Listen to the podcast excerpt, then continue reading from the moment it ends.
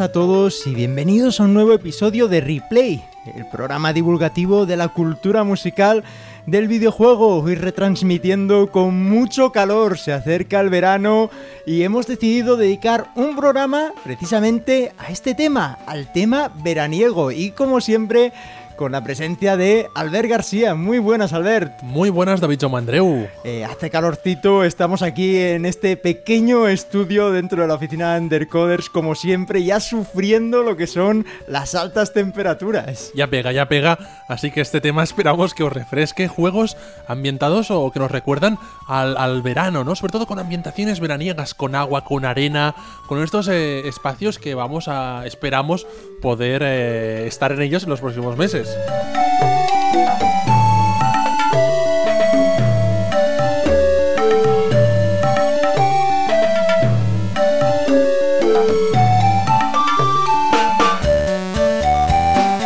Y para empezar lo hacemos escuchando un clásico clásico nacido en 2002 clásico de Oriente, porque aquí nunca nos llegó la primera entrega de Densetsu no Starfy, eh, la leyenda de, la estrella de mar, un juego eh, desarrollado por Tose, publicado por Nintendo, que dio pie hasta 5 partes, iniciado en Game Boy Advance, solo la quinta, la segunda entrega de DS, llegó a salir eh, por estos lares, eh, un juego de plataformas súper alegre, protagonizado por una estrella de mar, ambientes pues debajo del agua, en islas tropicales, en la arena, todo de eh, personajes marinos, la mar de divertido, un juego muy made en Nintendo que inexplicablemente, pues bueno, en su época eh, no nos llegaría aquí y que contaba con esta maravillosa música chiptune tan y tan refrescante.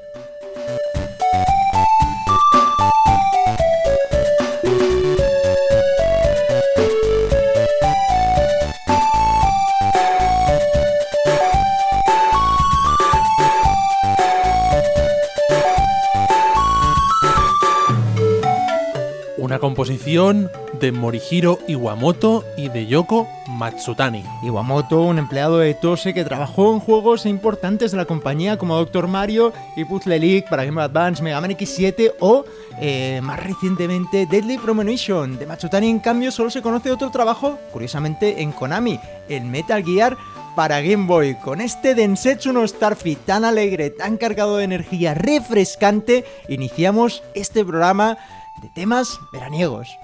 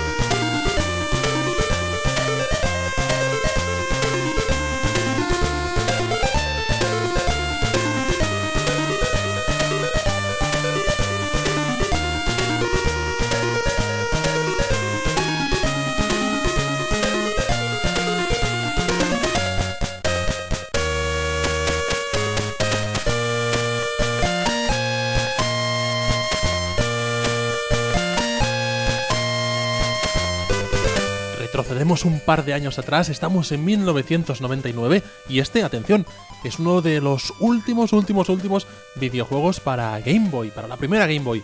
Stranded Kids, Survival Kids. También tuvo versión para Game Boy Color, de hecho era un juego de estos de Game Boy Color compatible con las dos.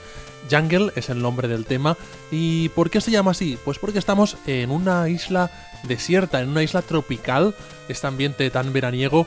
Nos hemos despertado después de un naufragio. Somos un chico o una chica, depende de nuestra elección. Y a partir de aquí empieza esta aventura para la portátil de Nintendo. Un juego en el que curiosamente ya se introducen, como muchos otros juegos anteriormente, parece que sea una cosa de hoy, pero lo que se llama el crafting, ¿no? El recoger diferentes materiales, madera, piedra, para hacer diferentes elementos, Todo ello con una perspectiva muy al estilo Zelda Link's Awakening, con esta visión cenital desde arriba. Y estos chicos varados, como dice el título, van acompañados al ver de una eh, gran, gran, gran banda sonora eh, variada. La pieza que hemos escuchado, eh, fijaros, es larguísima hasta que empieza el loop principal. Hace un uso exquisito del estéreo, como hemos visto muchas veces en Game Boy, ¿no? Algo que eran de lo que están orgullosos. Y es curioso cómo en el 99 pues, le seguían sacando punta a lo que sería el, este hardware tan limitado, un poco más em, digamos, un poco más mejorado, en, especialmente en cuanto a velocidad en Game Boy Color, pero bueno, sabiendo que es un juego, digamos, compatible con ambas, pues bueno, haciendo uso de los recursos limitados, nos deja esta pieza tan fantástica. Los responsables de esta banda sonora son Atsushi, Fujio y Yasuhiro Ichahashi, un videojuego de Konami que hoy en día no es muy recordado, quizá por salir tan tarde, eh, casi, bueno, 10 años después del lanzamiento de Game Boy salió este juego, pero que tuvo secuelas, eh, una secuela para la misma consola y después varias entregas para Nintendo DS con el nombre de Lost in Blue. Bastante más conocidas.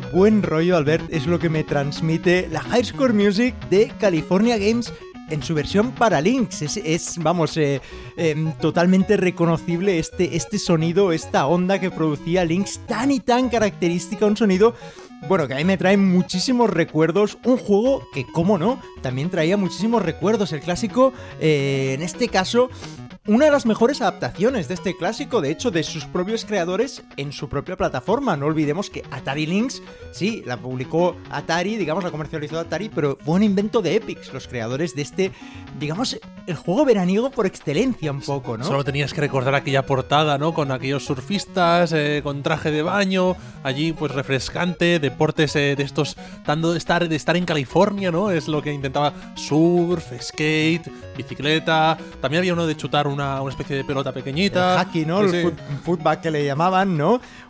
en la versión de Lynx, desgraciadamente, solo contaba con cuatro de los seis juegos originales. Eh, fue una versión, por eso, con los efectos de zoom, que era una auténtica pasada en el Half Pipe. Un juego que regalaban con la consola al principio para que viéramos las grandes posibilidades. Y que era la imagen de la consola, aquella ola que fantástica de la prueba de surf, que era la, la promoción de la consola. Sí, señor, una pieza bastante sencilla, pero con una base que se va repitiendo todo el rato pero que por encima vamos viendo cómo van eh, teniendo matices como si fuera un solo de una guitarra.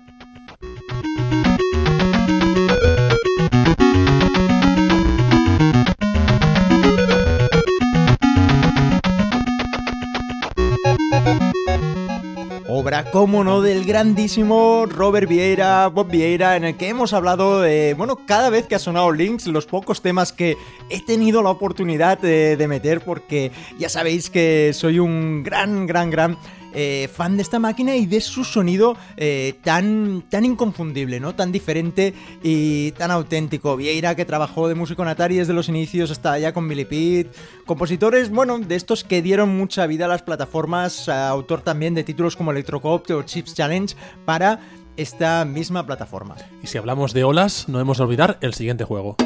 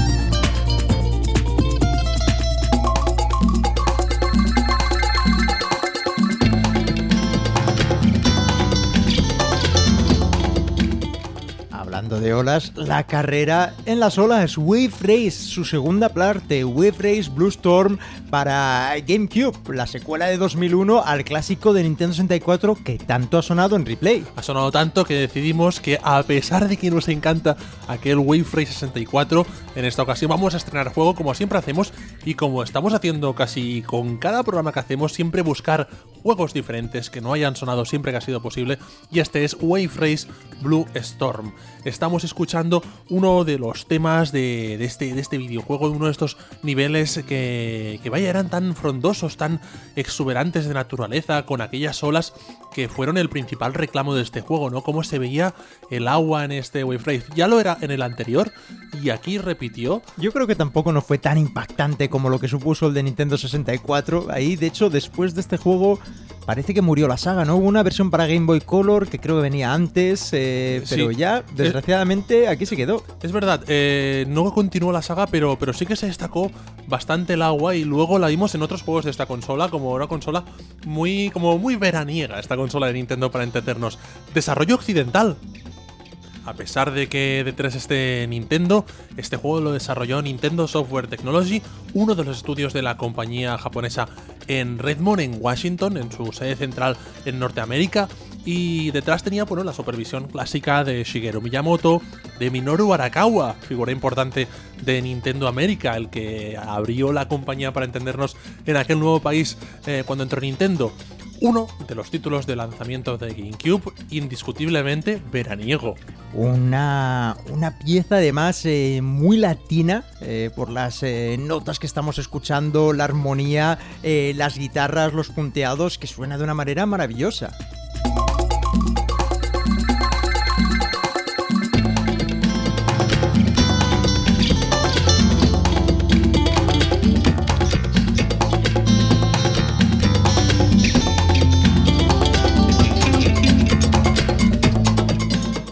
Pieza que firman Lawrence Schroeder y James Philipsen eh, en este ritmo con esta percusión eh, tan de playita, ¿no? Que lo veremos, eh, los xilófonos, los bongos, percusión pequeña y estas auténticas notas, como decíamos, de guitarra española, que hacen una composición sofisticada, delicada, pero a la vez cargada de energía. Y si bien con esto estamos encima de las olas, eh, en verano también se calientan las aguas, eh, hay bastante más luz y nos podemos poner a bucear.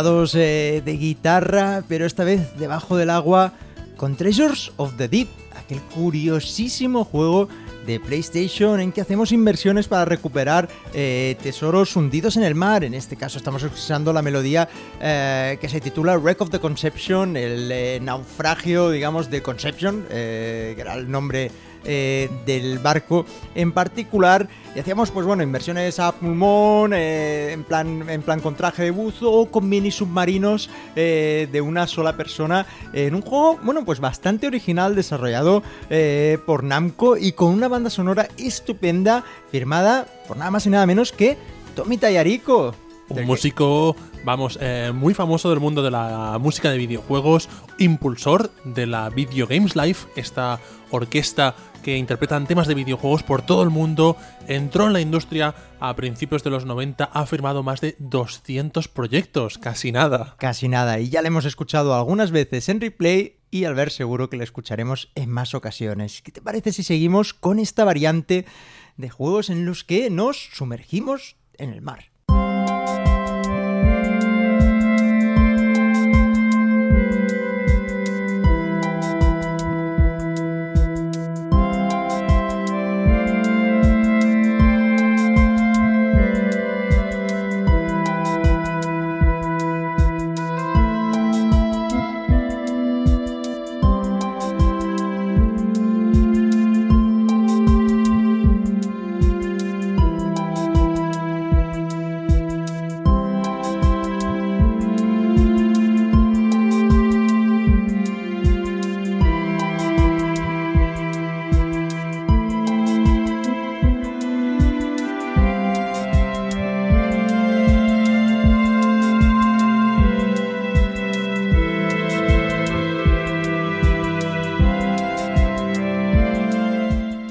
Más veraniego que darse un chapuzón y buscar en las profundidades de las Islas Medas. Las Islas Medas eh, de aquí de, Cataluña, ¿no? Un paraje que, bueno, que es apreciado por los submarinistas y que protagonizaba este pequeño videojuego desarrollado también aquí en Cataluña, en Cerdanyola del Vallès, por eh, Cosmonaut Games Dive.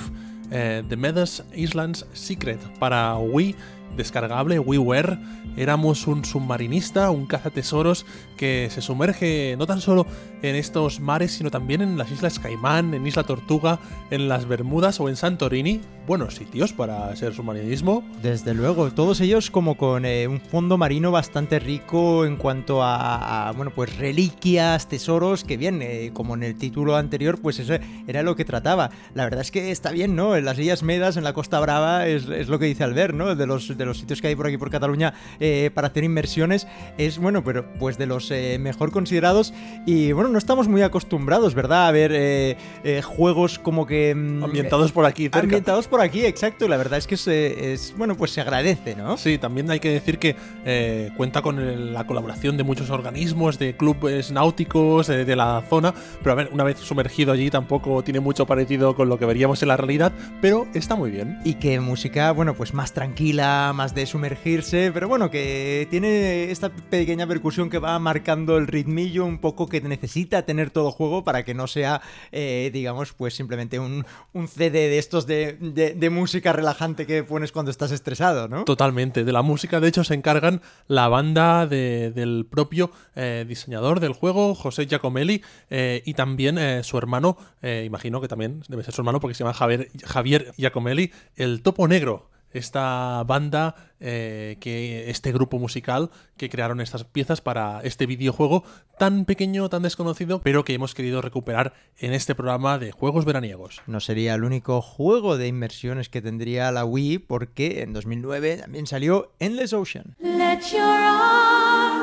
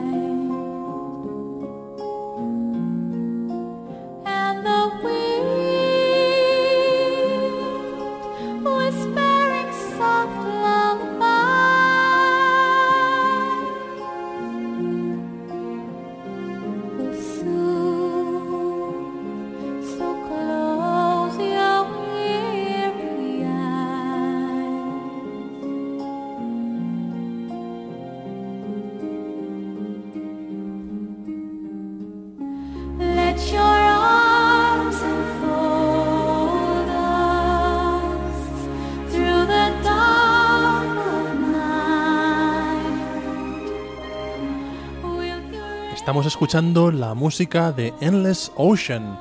En este caso, el tema principal, Prayer, eh, compuesto por ah, Secret Garden, por esta banda e interpretado por Hayley Westenra. Eh, uno de los temas principales sonaban en el tráiler dentro del juego de este curiosísimo título para Wii. Sí, señor. eh, una banda sonora además eh, que, bueno, es bastante extensa y la mayoría de sus piezas eh, son vocales, son canciones, no son músicas. Endless Ocean tuvo además una secuela, quiero decir, tuvo suficiente éxito como para garantizar una secuela, Endless Ocean Blue Something. Blue. Blue Something. Blue. Bluesy. Blue, Bluesy. Bluesy, Blue, Blue algo. en el cual repetían un poquito la fórmula y también con esta intérprete Hayley Westerna. Tenía eh, la curiosidad este juego a nivel musical en que los eh, jugadores podían eh, cargar MP3 eh, desde la ranura SD card que tenía que tenía Wii, eh, pues bueno, pues podían poner su propia música para bueno, hacer las inmersiones y bueno, pues si había gente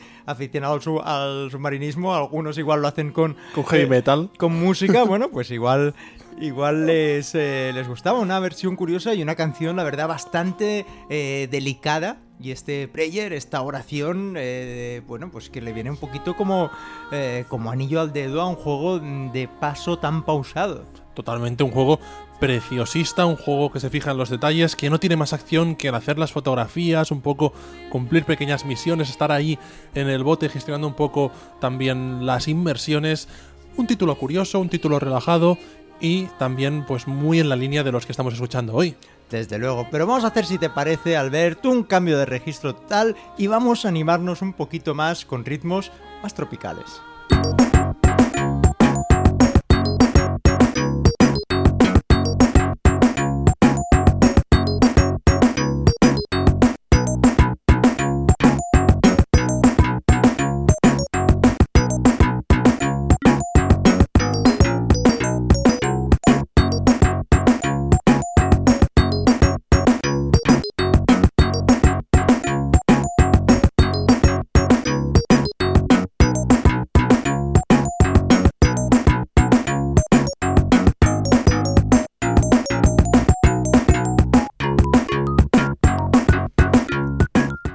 Estamos ante una versión chiptune de Bajo el Mar, pero bien podría serlo porque la verdad es que especialmente el inicio recuerda bastante esto. Al vernos lo tenemos que guardar para algún programa De parecido razonable. que siempre lo comentamos. Si nunca lo hacemos, estamos ante el grandioso clásico de Mega Drive Green Dog del año 92, uno de sus juegos eh, más celebrados en la época por ser eh, tan distintos, ¿no? Aquel eh, Green Dog, aquel surfero que no, bueno, que el flequillo le tapaba los ojos, que era eh, tan curioso que iba con su frisbee, no se podía ser eh, un tío más del verano que Green Dog. En esta pantalla, eh, Pedalcopter, aquel helicóptero que ibas con, eh, con pedales, digamos, eh, muy, al, muy a lo rollo picapiedra, de hecho. Y bueno, Ale- y que Alex Kidd un poco también. ¿no? también, sí señor, también, también.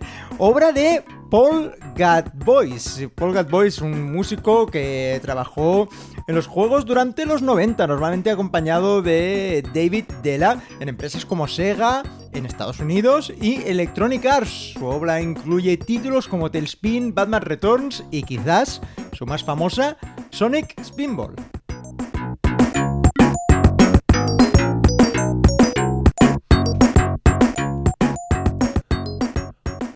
Pues del fantástico flequillo de Green Dog vamos ahora a uno de los juegos que sin duda, sin duda, sin duda no podían faltar en esta recolección de juegos que nos recuerdan a esta época del año.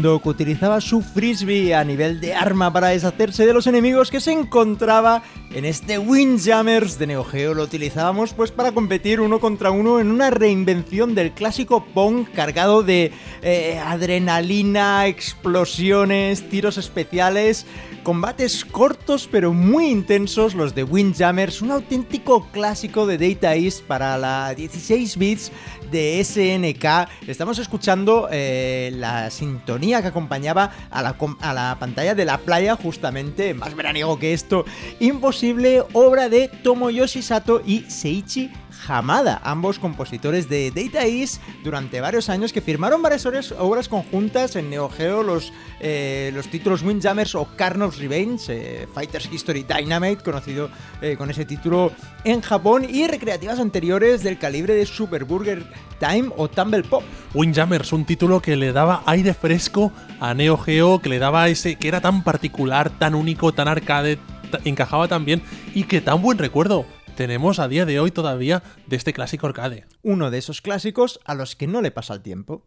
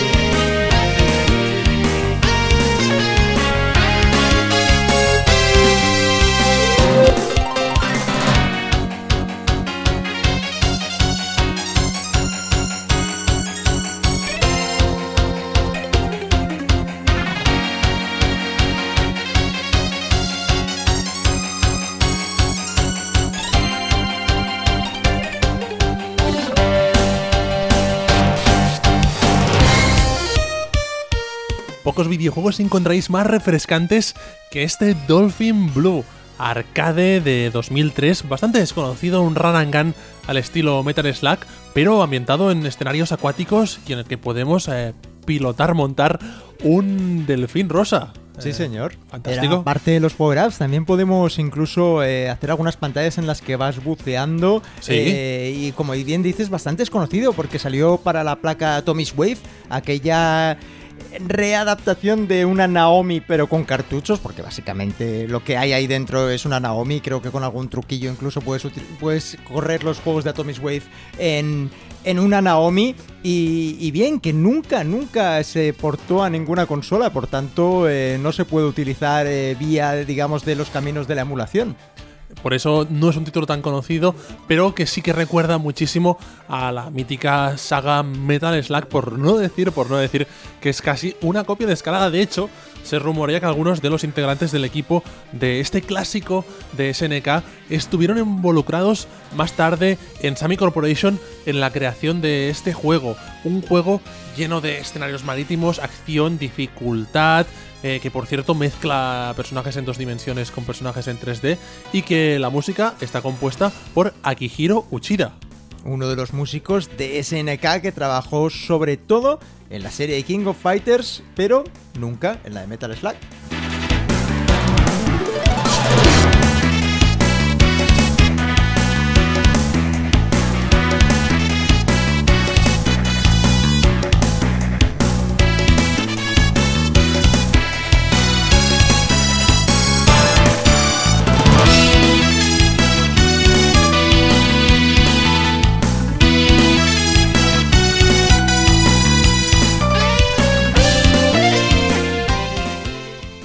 Intensa acción de este Dolphin Blue nos vamos a una cosa muchísimo más relajante. Retomamos los deportes y sobre todo el frisbee.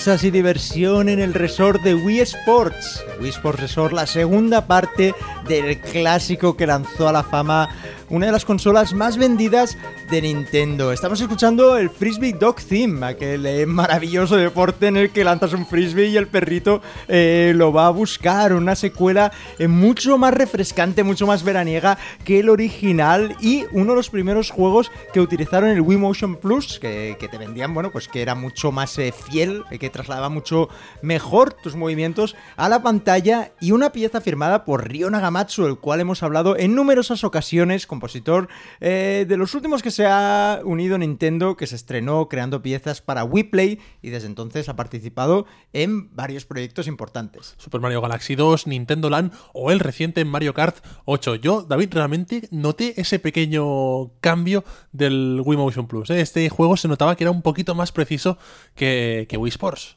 Y hablando de deportes de playa, no nos podía faltar un volei playa.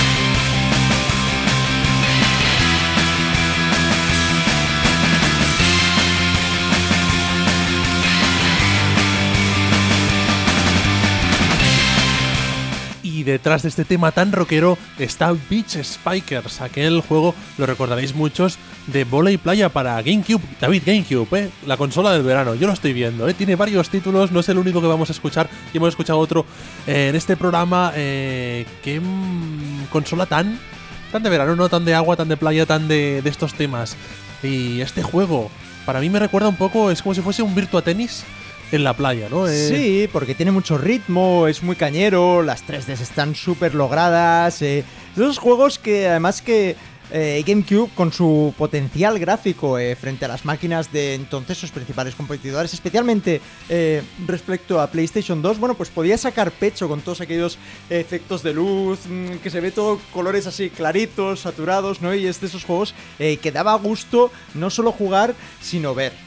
Detrás tiene al equipo glorioso, como no, Sega AM2, eh, autores de muchísimos clásicos de la compañía japonesa. Primero salió en arcades este Beach Spikers en 2001 y un año después salió en exclusiva para la consola de Nintendo, para la GameCube, un juego de volei que personalmente me gustó bastante, que creo que se tomaba bastante en serio el deporte, no como su coetáneo Theatre Alive Extreme Beach Volleyball, que más allá de entrar en valoraciones, digamos que su enfoque era un poco distinto. Dos juegos totalmente distintos para dos públicos totalmente diferentes. Músicas rockeras, músicas cañeras, que como bien dices Albert, eh, al ser de Sega, pues recuerda mucho al enfoque musical eh, que se utilizó en Virtua Tennis. Eh, la verdad es que es muy similar. Y como decías, Albert, eh, que dices que GameCube, ¿no? Es un poco... Consola del verano. Consola del verano, pues si te parece, vamos a escuchar otro ejemplo, igual el ejemplo más claro de los que les gustaba, digamos, esta eh, maravillosa época del año, mi predilecta, como supongo que la de muchos otros, a la gente de Nintendo o a los desarrolladores que acabaron lanzando juegos para esa pequeñita consola de Nintendo.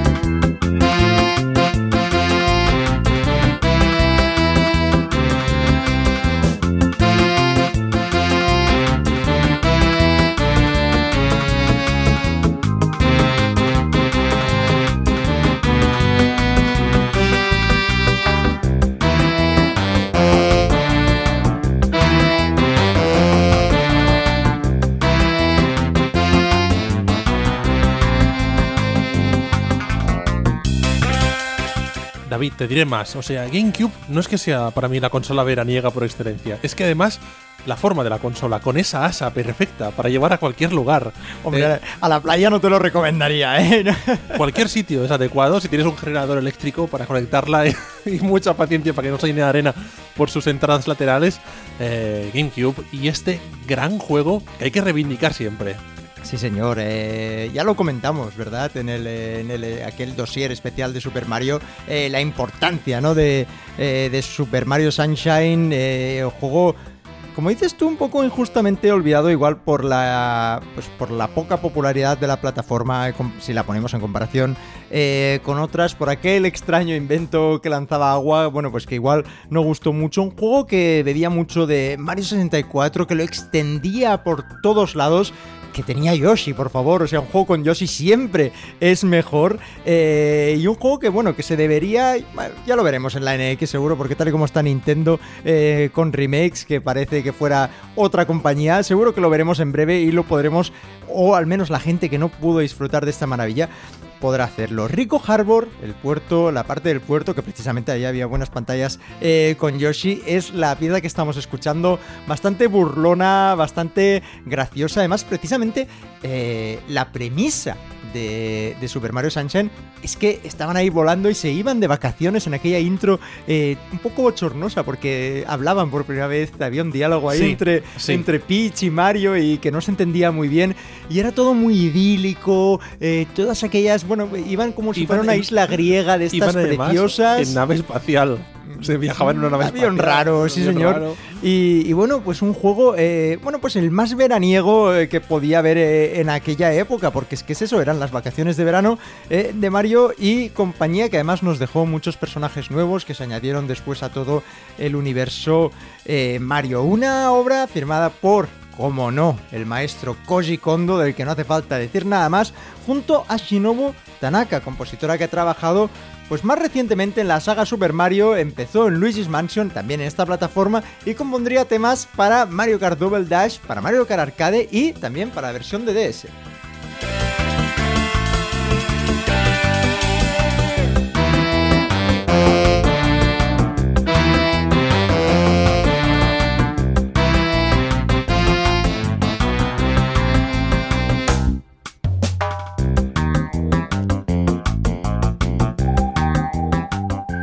Después del buen rollo que siempre nos transmite Super Mario y estas vacaciones tan divertidas, vamos ahora sí a uno de los temas más mal rolleros, pero al mismo tiempo, eh, ¿por qué no decirlo? También más veraniegos por la temática que escucharemos en el programa de hoy.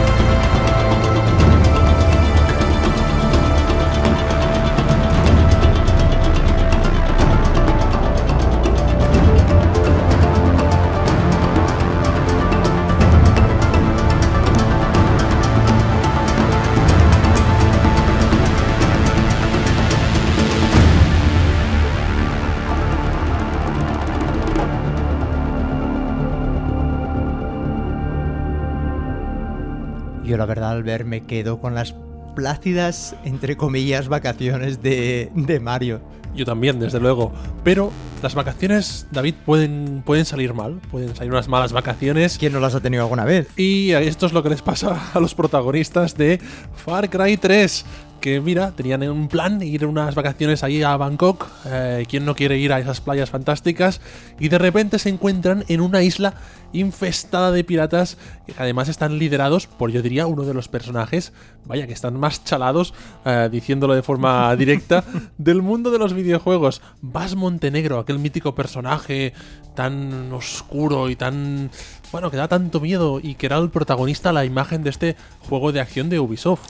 Journey into the Madness, el viaje hacia la locura, es el título de esta pieza que perfectamente eh, describe eh, bueno, lo que estamos escuchando, una deriva hacia la locura eh, más absoluta, más oscura y más negra. ¿Quién está detrás de esta, de esta pieza tan interesante, Albert? Pues detrás de este tema tenemos a Brian Tyler, un compositor, músico, arreglista norteamericano que ha trabajado en cine, en televisión, en videojuegos. En lo que respecta a videojuegos, títulos como Lego Universe, eh, Army of Two, The Devil's Cartel, Need for Speed The Run y un juego que yo también creo que también tiene un punto veraniego que lo podríamos haber incluido, pero no lo he puesto porque David, yo sé que a ti esta serie no te gusta, Assassin's Creed Black Flag. ¿Quién lo ha dicho que no me gusta? A mí me gustan todos los juegos buenos. ¿Qué te parece si tiramos hacia atrás unos cuantos años y nos vamos a uno de los personajes también que recuerda mucho a esta época tan estival?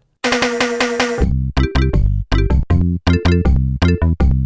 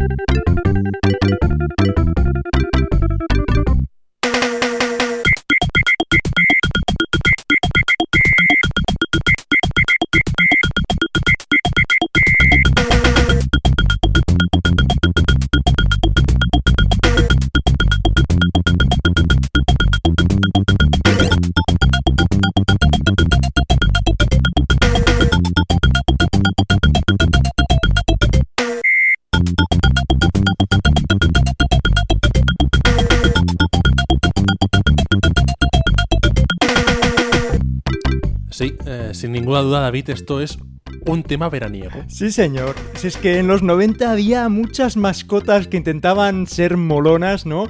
Eh, con actitudes así agresivas, ¿no? Eh, que intentaban, pues, bueno, pues decir, oye, mírame, tal, no sé qué. Pero Cool Spot en particular era más, más tirado para atrás, ¿no? Más tranquilo. Él iba con sus gafas y atacaba con coolness, ¿no? No sé si os acordáis. Sí, sí, sí, ahí sí. con un chasquido de, de dedos, ahí con coolness, o sea, con molonidad. No se puede ser más molón que Cool Spot, un juego que curiosamente salió eh, de un producto de merchandising total. O sea, más descarado que eso eh, no podía ser, ¿no? Un juego de Fido Dido, ¿no? Un juego del punto de la marca de 7-Up. Cool Spot, curiosamente, Siempre tuve esa duda yo. Mira sí, tú por señor. dónde yo decía, pero si es Fidodido. No. El Cool Spot no es. Es Cool. Spot, una cosa que se inventó pues para promocionar eh, tal sabrosa bebida eh, y que bueno, que sorprendentemente pues dejó un juego muy muy muy interesante. Dejó varios de hechos, eh, luego tuvo eh, una secuela, Spot Goes to Hollywood, Cool Spot Goes to Hollywood creo que era. Eh, pero bueno, un juego de estos que además eh, siempre, siempre se utiliza como un poco como, eh, como batalla entre ¿qué mejor? ¿Una Mega Drive o una Super Nintendo? ¿no? Suenan completamente distintas. Estamos escuchando la versión original, eh, la de Mega Drive, que bueno, a mí me gusta más particularmente por el tema de la percusión. La percusión es muy clara. Aquí se escucha clarísimamente una batería y si bien la melodía principal en Super Nintendo igual suena un poquito más nítida, eh, la batería eh, no suena absolutamente a nada. Una composición, esta Beach Theme, eh, que si no me equivoco es lo primero que escuchamos en el juego. ¿Os, no sé si os acordáis aquellos cangrejos Sí, gigantes, sí, sí. la playa, eh, las gaviotas, eh, compuesta también por Tommy Tallarico, del cual hemos hablado en motivo de Treasures of the Deep. Y si os parece, escuchemos ahora el tema de la semana.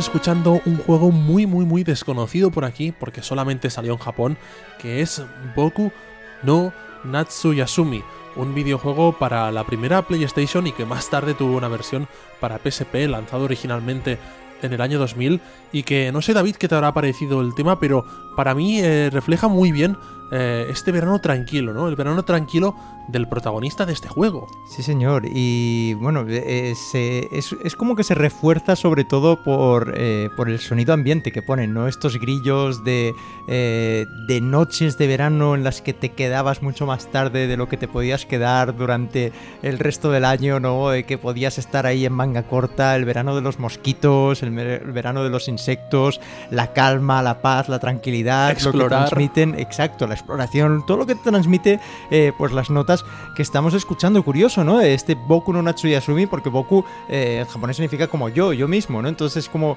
un juego de palabras aquí. Si dices que el, yo la verdad es que no lo he jugado, pero si dices que el protagonista se llama Boku y aquí sería como, eh, como un juego de palabras. Natsuyasumi, vacaciones de verano, ¿no? Mis vacaciones de verano. De hecho, tú eres en el juego este un niño de 9 años que pasa el verano con sus tíos en un pueblecito de montaña porque su madre está pues en el último mes del embarazo y le dicen, bueno, pues te estás aquí un mes y mamá está tranquilamente eh, durante este tiempo. Ambientado en 1975, Curioso. eh, en el cual vivimos los 31 días de ese mes y de agosto, y eh, muy costumbrista, tienes que estar con la familia, estar cenando, eh, salir a pasear, cazar insectos, explorar un poco todo lo que decías tú ahora, y realmente una saga eh, muy, muy, muy curiosa que si queréis conocer, yo os recomiendo un artículo en concreto, que es una retrospectiva que escribió Pablo Algaba en A Night Games, que es una maravilla. Buscarlo en esta web, en A Night Games, porque este artículo eh, os descubrirá seguramente esta serie de juegos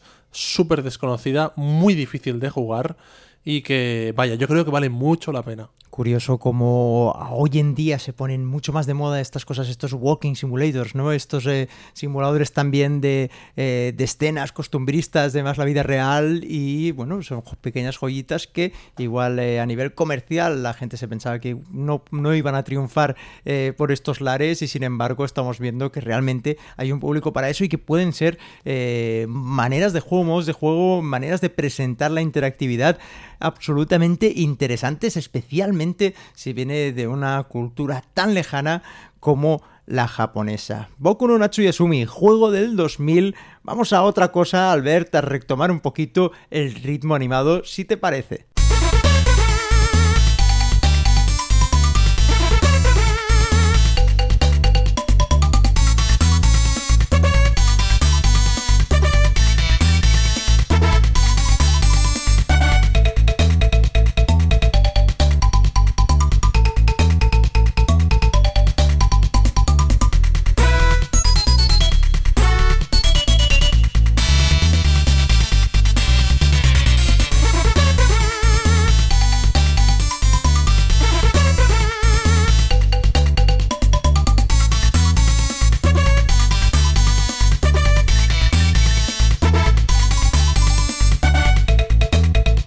Diferente puede llegar a sonar eh, dos, digamos, eh, tramas tan similares hasta cierto punto. Far Cry, estamos escuchando cómo alguien se iba de vacaciones a una isla y se la encontraba llena de piratas. Pues la misma historia, pero mucho más alegre, es este Goof Troop con Goofy y su su hijo era o su sobrino o Su sobrino, fuera. diría. Su sobrino, el Goofy pequeño, digamos, que iban a esta isla también infestada de piratas en un juego maravilloso, aquella época tan bonita en la que Capcom tenía la licencia de Disney y sacaba juegos realmente maravillosos, una especie de eh, mezcla entre puzzle y acción en la que diría que se podía jugar a dos players de la línea de juegos de Super Nintendo eh, igual más económica que no fue un gran hit, pero sí que todas las revistas lo ponían eh, súper bien. Siempre estaba allí. Buscabas la revista y en, la, en los sitios, en los lugares de venta, siempre veías esta curiosa portada verde, si no recuerdo mal. Sí, muy colorista. Muy colorista de este Goof Troop, que por cierto, atención, primer juego diseñado por el gran Shinji Mikami, que ya tuvimos por replay, pudimos escuchar su petición, David lo recordarás. Sí, sí, que lo lo entrevistamos por el Game Lab, el creador de Resident Evil, que nos pidió un tema de Strider y... Buena conversación que tuvimos además, eh, muy divertido y dentro de su seriedad que aparenta, la verdad es que eh, un amor de persona. Una, una pieza muy alegre, muy tropical, muy isleña que firma Yuki Iwai, conocida anteriormente como Yuki Satomura antes de que se casara, supongo. Esta compositora que trabajó en Capcom hasta el 2000 y firmó juegos súper interesantes, Mega Man X, Gargoyles Quest o algunos de los que ya hemos escuchado suyos, Street Fighter 3. Ahora trabaja como compositora freelance. No vamos a dejar las islas tropicales porque vamos con una pieza que en un programa así, desde luego, no podía faltar.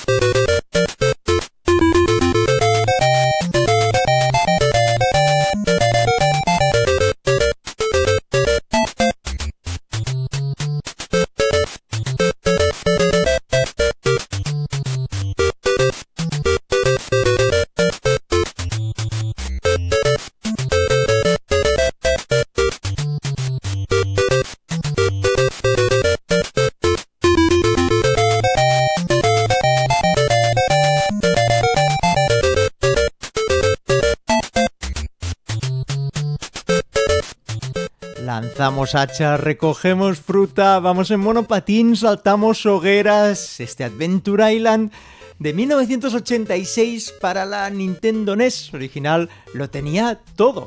Yo esto es lo que hago habitualmente en verano, ni más ni menos. Me voy a la playa, lanzo hachas, voy en monopatín, salto hogueras. Es exactamente lo que hago. Fíjate, este juego es un poco mi vida. Yo quitando las hachas, igual sí que sí que podría haberlo, haberlo hecho en algún verano, verano loco. Adventure Island, aquella, aquel port, de hecho, de la recreativa de Wonder Boy que hizo Hudson en aquel lío de licencias en la que Sega se quedó con los personajes y la imagen y Hudson se quedó con lo que era el juego, el código y por tanto el primer Wonder Boy, el primer Adventure Island, cosas completamente distintas y sobre todo distinto el camino que siguieron. Wonder Boy se fue, digamos, un poco más por la aventura, mientras que Adventure Island siguió en aquel plataformero eh, protagonizado por el mítico Master Higgins, una sintonía eh, de las más conocidas eh, de NES, seguramente, porque aparte de ser un juego súper popular, también estaba en todos los cartuchos piratas que abundaban por España. Ahí siempre estaba Adventure Island. Y detrás de esta aventura tan fantástica, Junchi Kuma, una compositora japonesa que trabajó para Hudson Soft y se encargó de la música de títulos tan célebres de ese tiempo como Bomberman, toda la saga, de hecho, Adventure Island, Fashana- Fashanadu y Doraemon. Un juego pues muy estival eh, con el que vamos llegando ya al final de este programa tan, eh, tan variadete, tan divertido, tan con ganas de verano al ver que tenemos eh, tú y yo, tan llegando al final de la segunda temporada de replay y en el que tampoco podía faltar uno de los clásicos que más nos gusta, que más hemos repasado durante esta temporada y que tampoco podía faltar el programa de hoy.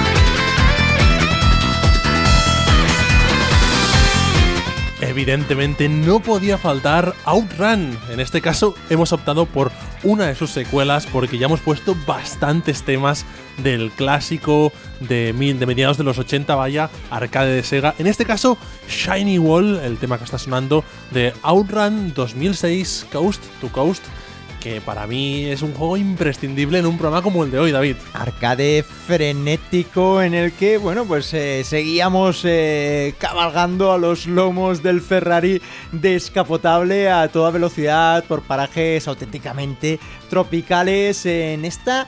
eh, en este especie de remake, tampoco no es un remake porque no es muy fiel, pero sí que es una reimaginación, como le dicen, del arcade original. Totalmente, había- hacía falta, hacía falta, ya se nos quedaba muy atrás el título original. Y a mí personalmente eh, creo que dividí bastante a la gente, pero a mí me gustó este juego, lo disfruté.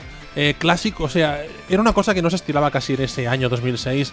eh, un arcade de estos Una recreativa, De es que toda era, la vida. era una recreativa. Sí, Yo sí. este juego, igual que la Outrun 2, los jugué muchísimo en recreativa y era, bueno, pues la plataforma para jugarlo, partidas rápidas, velocidad a tope, las cuatro máquinas puestas grandes, te sientas, el volante, bueno, esto de eh, para disfrutarlo, para correr, para pasar un buen rato y con unas eh, escenas espectaculares.